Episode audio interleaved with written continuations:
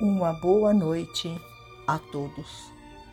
Iniciamos o Evangelho no lar.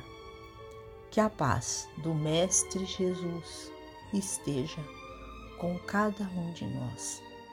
Que nos sintamos acolhidos nos braços de Maria de Nazaré, nossa mãe amorada. E juntos oremos, vibremos pelo nosso planeta Terra pelo nosso Brasil.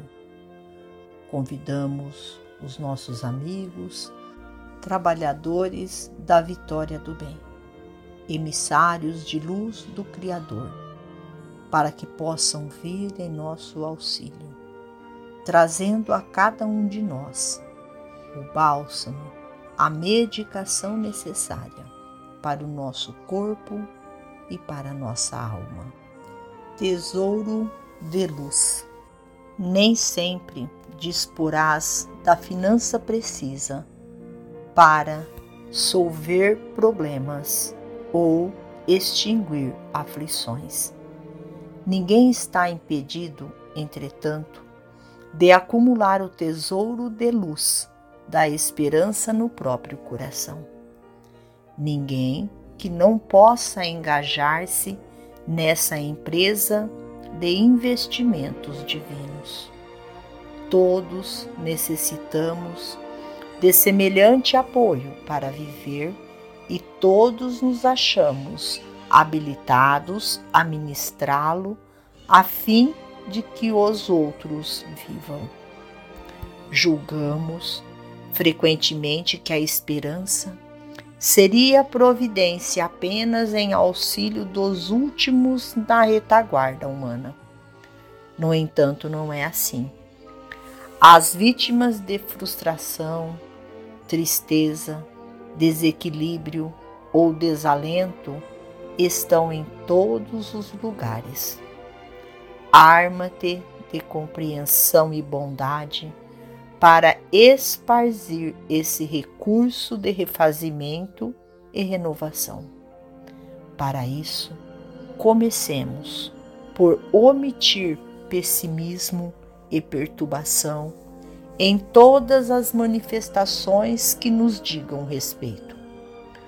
Os necessitados dessa luminosa moeda, a expressar-se por bênção de energia, se te revelam em todos os lances da experiência comum. Emergem dos vales de penúria, onde podes estendê-lo em forma de socorro assistencial.